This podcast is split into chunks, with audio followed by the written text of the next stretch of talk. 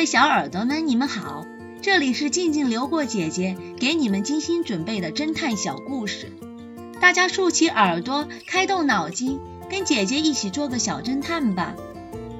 小侦探系列一百四十五，集邮家。一位八十五岁高龄的集邮家，今天晚上在他的卧室里为一位朋友的集邮品估了价。估完价后，朋友下楼去客厅参加集邮家孙女的化妆舞会了。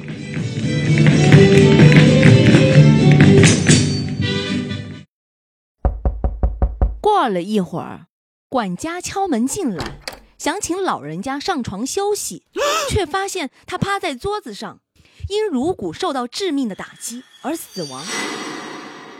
管家立即打电话报警。X 神探和警察局长立马赶到。X 神探验过尸体，判断死亡的时间约在二十分钟以前。X 神探向管家询问道：“和我说说细节。”我进门时，好像听见有人轻轻的关门，似乎是从后楼梯口传来的。嗯。X 神探又仔细查看了桌子上的五件物品：一把镊子。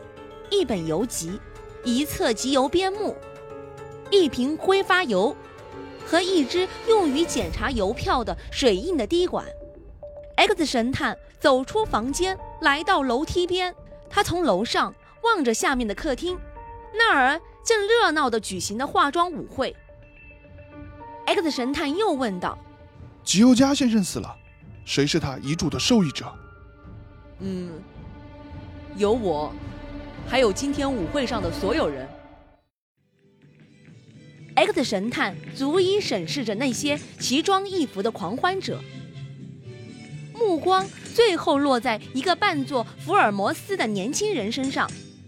他携带着一顶旧式的帽子，叼着个大烟斗，将一个大号的放大镜放在眼前，装模作样地审视着身边一位化妆成白雪公主的姑娘。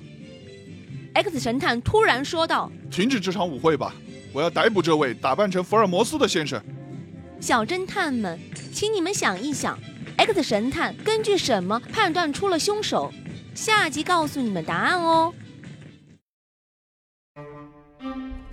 电梯里的飞剑，这个故事的真相是，凶手就是画家的秘书。